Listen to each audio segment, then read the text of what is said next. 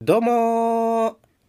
トリコロールケーキのマルシル今田ですトリコロールケーキのライオス高澤です今日はこんな話をしようと思います2024年冬アニメダンジョン飯2024年ももう1月本日が30日でしてもう一月経ちましたはいということは、えー2024年の冬アニメ1月から、まあ、大体3月までの3ヶ月に放送される冬アニメ大体今3話から4話ぐらいまでかな進んでおります、そんな2024年冬アニメから毎週1本を取り上げて高澤さんにご紹介をしていくというもうおそらく大人気コーナーになるであろうは今回が第1弾となりますあはいまあね、あのー僕がね、好きなアニメを別にくっちゃべるだけじゃないんですよ。ぜひ、高澤さんに、こんなアニメがあるんだよって紹介をしたいっていうコーナーになるんですね。はいそのことを今回は思い出してもらいたい。えー今回紹介するのは、ダンジョン飯。それでは早速、YouTube の方で、えー PV、えーダンジョン飯の PV でございます。もう一緒には行かない方がいいかもしれないねさよなら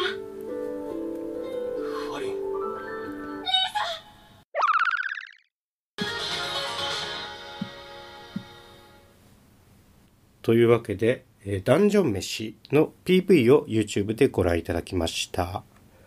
それではこのままダンジョン飯のイントロダクションを、えーダンジョン飯公式サイトからご紹介いたしましょう。はいはい。ダンジョン飯、それは食うか食われるか。ダンジョン新王で、レッドドラゴンに妹が食われた。命からがら地上へ生還した冒険者のライオス。再びダンジョンへ挑もうとするも、お金や食料は迷宮の奥底。妹が消化されてしまうかもしれない危機的な状況の中ライオスは決意する食料は迷宮内で自給自足するスライムバジリスクミミックそしてドラゴン襲い来る魔物たちを食べながらダンジョン踏破を目指せ冒険者たちよというわけ大で人気作ですよねこれってこれは結構大人漫気画が作そうですね、漫画原作ですでに大人気でございましてまあコンクールでおそらく派遣と呼ばれる作品の一つになるんじゃないかと言われておりますね。はい、シーズン何とかなんですかこれって今えっとこれは今回が初めてです。あそうなんですね2クール連続で放送されることが決まっているので、はいまあ、半年ですね6月までやるんだろうと思います作ってるアニメのスタジオもねあのトリガーっていうあのガイナックスから派生したところなんですけへど、ーまあ、すごく綺麗な作画でで今回あのなんでこれをご紹介したいかっていうのはその大人気作だからっていうのもあるんですけどやっぱ高澤さんにぜひ見ていただきたいっていうのはさ高澤さんってやっぱりあの飯飯じゃない、はい飯人間じゃない、うんこのダンジョン飯っていうのはねあのダンジョンあのげよくゲームとか高田さんやんないから分かんないと思うけど、まあ、ドラゴンクエストとかさうんああいうダンジョンの中に潜っていくみたいうんうなん世界観わかるかな、はいまあわかドりラまゴンすとか出てくるようなねはいあそこに入っていってでそのダンジョンの中で取れる植物とか魔物とかを調理して食っちゃうっうんていう生活していくっていう話なんですよはいだから高田さんに見てもらいたかったの。ううんん、これねあの実際魔物をつと捕まえて調理するシーンが毎回やっぱあるんですよ。はいまあ、ヘビみたいなんだったら本当にさばいたりうんどうやって煮込むとかこう薬草と一緒に煮込めば、あの毒があるやつとかもあるんで、うんそれも薬草と一緒に煮込むとか、まあ、臭みも消えますし、うんであの架空の生き物とか結構多いんですよ。はいスライムとかね、うんこれどうやれば食べられるんだろうとか。うんをそのさっきも言ったトリガーっていうスタジオの綺麗な作画でちゃんと綺麗な動きであの説得力を持って語ってくれるんだよね。へえあのー鎧のお化けか甲冑が動いてくるみたいなモンスターがいるのよ。うんこれ3話だったかな、あの中誰も入ってないんだよ鎧だけが動いてあの刀構えてこっちに切りかかってくるみたいな、はいまあ、そういうモンスターってよく RPG だといるんですけど、うんそれを食べたいこの主人公がねあのし一緒なんだよ高田さんと高田さんってあの道端の花とか食べちゃうでしょ食べちゃってたはでい、しどんょ、な味がするんだろ子う供の時そうそうそれなの本当にあのモンスターをに興味がある食べてみたいっていう主人公なの よで主人公は昔からそう思ってたんだけどやっぱりあの料理スキルがそんなにないからはいしやっぱダンジョンってその毒持ってるやつとかも多いからでもひょんなことからその料理スキルが持ってるやつと一緒に旅をすることになってこれをこうすれば食べられるみたいな連続なのよへえあのフグの調理師免許を持ってるまあまあやつがほんとそんな感じ仲間に入れたみたいなでねあの動く鎧を動く鎧が襲ってきてそいつらとまあ一悶着あってこれ食べれんのかなって主人公が言うわけようん鎧だよはいこれ他の仲間もいるんだけどあそんなに鎧食べたいんだったらてめえが自分で着てる鎧食え一人でって言われるような感じまあそれそうだねはいでも調べていくことによってその探求心持ってるから、うん鎧の中何にも入ってないと思ってたんだけどそういうなんか魔法的なもので動いてるんだ誰かが操ってるんだと思ってたんだようんそれまではよく調べたらあの貝貝ってほらなんか入れ物の中でこ巻き貝うと軟か体生物みたいな感じでうさ、んなってんじゃんはい要するに貝だったのよその動く鎧って 中に貝が入っててそいつらがその巻き貝じゃなくて鎧を動かしてたっていうことなのね、うんうんだからその食べれるのよ鎧はいもう鎧ごとこう蒸しちゃえばあとはひほじくり出してそうそ食べるうそうそういう感じであうまいってことに気づくわけよはいであこういう生態だったんだっていう気づきもあうる、んやうんっぱ料理することによって食べることによって理解を深めていく、はいまさに高澤さんが見るべきアニメですはいはい高澤さんです主人めっ公はちゃわかるなんか貝とかうん自分で剥いたり蒸したりすることによって部位がわかるし、うんうんそれぞれの味とか食べどころもわかるそうよくさあのよく言われることで牡蠣初めに食ったやつすげえなとかさ、うんウニ最初に食ったやつもういかれてるだろうとかあるじゃんはいその連 続これ食べれるんだっはいていう、うんうんよう食べ食べに行ったなこれをみたいな、うんうんうんその連続です何だったっけなバジリスクって知ってるかなわかんないですよくい RPG とかでよく出てくる架空の生き物なんだけど、はいあの鶏はい鶏なんだけど尻尾が蛇へえだからあの、まあ、ミノタウロスとかケンタウロスみたいな感じで、うんうん半分が鶏半分が蛇っていう感じねうんうんででっかいうーんで獰猛なんだけどでそれをもう食べるとうんうんでその仲間たちの中にはそのいや僕みたいなさ下手者好きじゃない人もいるわけようんうんうん普通に、主人公は高田さんで仲間は僕だからす食べんのかそれマジでって食べるのはいいんだけど例えばその魚を食べるのとは別でなんかあの人型のモンスターっているじ ゃんそれも食べるって言い出すから人型はやめてほしいとかそういうこう悶着はあるわけねなるほどなるほど、うんでそのバジリスクを食べるっていうのよ、はい主人公がはいバジリスクあそう僕がね、うんその僕っていうかそのゲテモノ好きじゃないやつがデリケートはそうデリケートって普通なんだけ どねバジリスクはあれだろ鶏半分蛇半分のやつだから、うん鶏肉かあれ蛇かどっちなんだってうんうん鶏肉ならなんか普通に食べれる気もするけどなんかヘビな部分もかなりあるしそもそもそれが2つが一緒になってるってかなり気持ちが悪いけど食べちゃうんだやっぱりみたいな、うんでその卵を食べるって言い出すのねうんあーえでー卵をそれ拾うんだけどあのねぷよぷよなの卵があの水風船みたいな感じはでいぷよぷよなのよはいであの普通の鶏卵鶏の卵だったらこう硬いじゃない殻が、はいでガンって殻を割ってうん開けるよねうんブヨブヨだからあの穴を開けてマヨネーズみたいにしてギューって絞り出すの,、はいあの中をはい卵黄卵白を、っていうねあの説得力があるその架空の食材なんだけど面白いこれって原作者の方やっぱ食事とか、うんうんうんきっとそうだうと思いん、ます、そういせ動物の生態とかもいろいろ取り込んでるわけですよ結ね。構あの凝り性なタイプっていうのかな他の漫画とか読むとへえ設定がすごいしっかりしてるみたいなことなのかなんか短編を結構書かれる方で何冊か読んだんですけど僕、はいこのずっと前にねな。はい。あのダンジョン飯が圧倒的に売れそうっつうか面白そううーん。やっぱこの下手物食いっていうところだけじゃなくてやっぱダンジョンなんだよね、うんうんうん結構ダンジョンが重要でそこはだから高田さんダンジョンが分かんないだろうからそこだけちょっと不安不安なんだけどまあ見てたらでも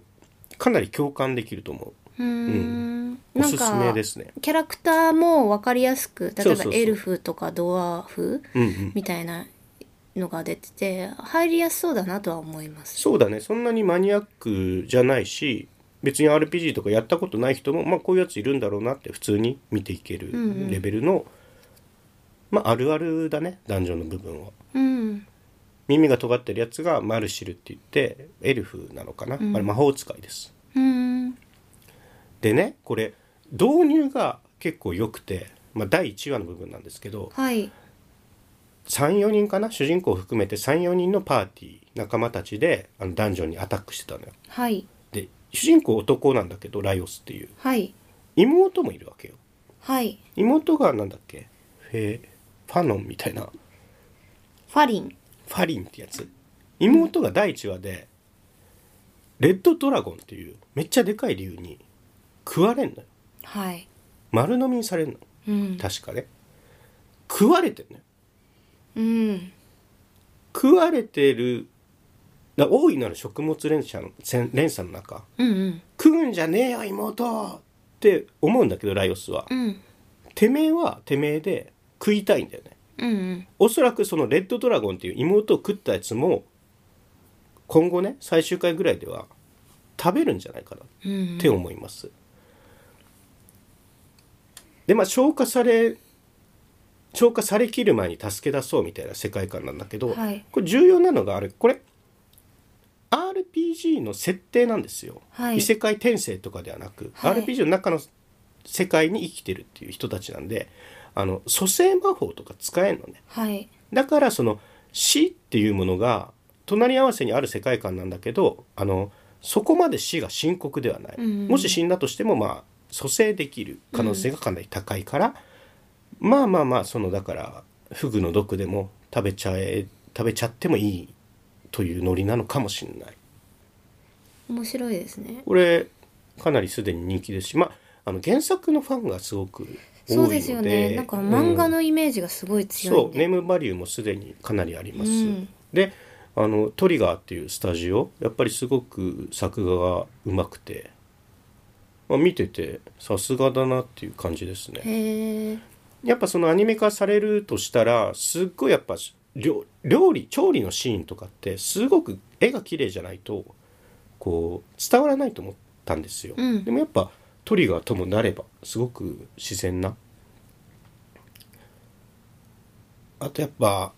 漫画でもそう十分面白かったんですけどこうアニメになるとやっぱり声がつくじゃないですか、はい動きと声が。でさっき言ったマルシルってやつが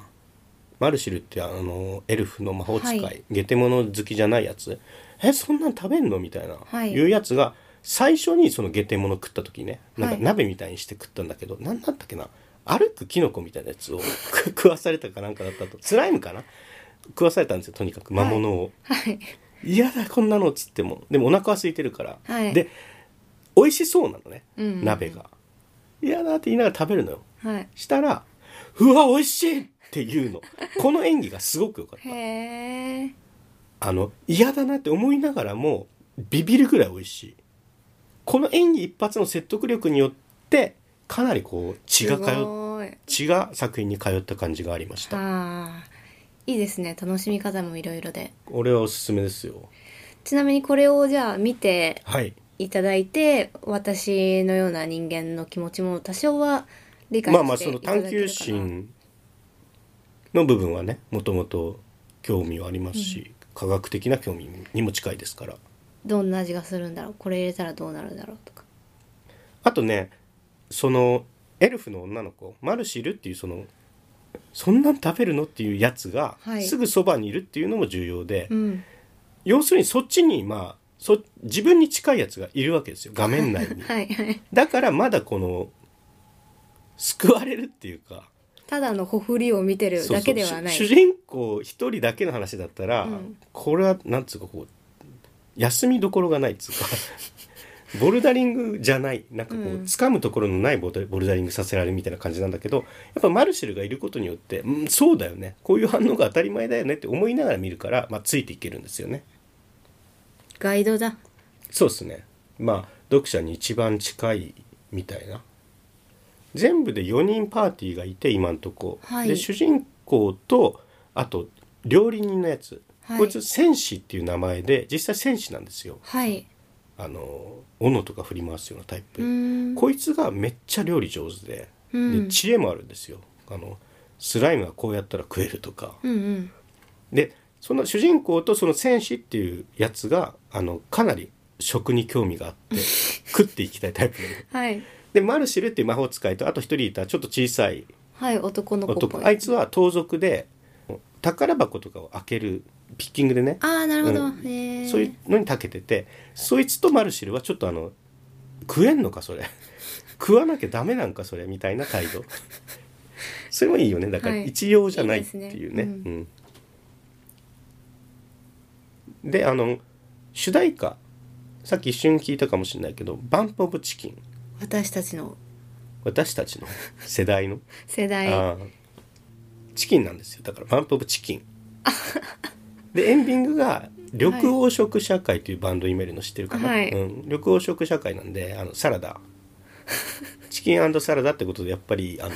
バランス取れてるよねバランス取れた食べ物だよねって、結構 X とかでは話題になってますねあー、はいでもなんか植物とかも食べるなら良かったなと思いましたそうーんのタンパク質ばっかりよりまあビそうでタすねミンが取れないあビタミンもね、うんそうそうそう薬草とか食べてますね毒消し、うんうん臭み取りみたいな感じでこれ確かそういうセリフもあった気がしますこうそういうビタミンとは言わないですけどまあ野菜も取っておいた方がいいぞとか卵は栄養分が豊富だとかねどうぞ、へえ面白そうだは、ないぜひ見てください配信とかにも全然ありますしはい半年やるんで連続でへえ今回はこんなところではいではね来週もまた2024年冬アニメ何を紹介するかおなお楽しみにしていただけると幸いですありがとうございましたありがとうございました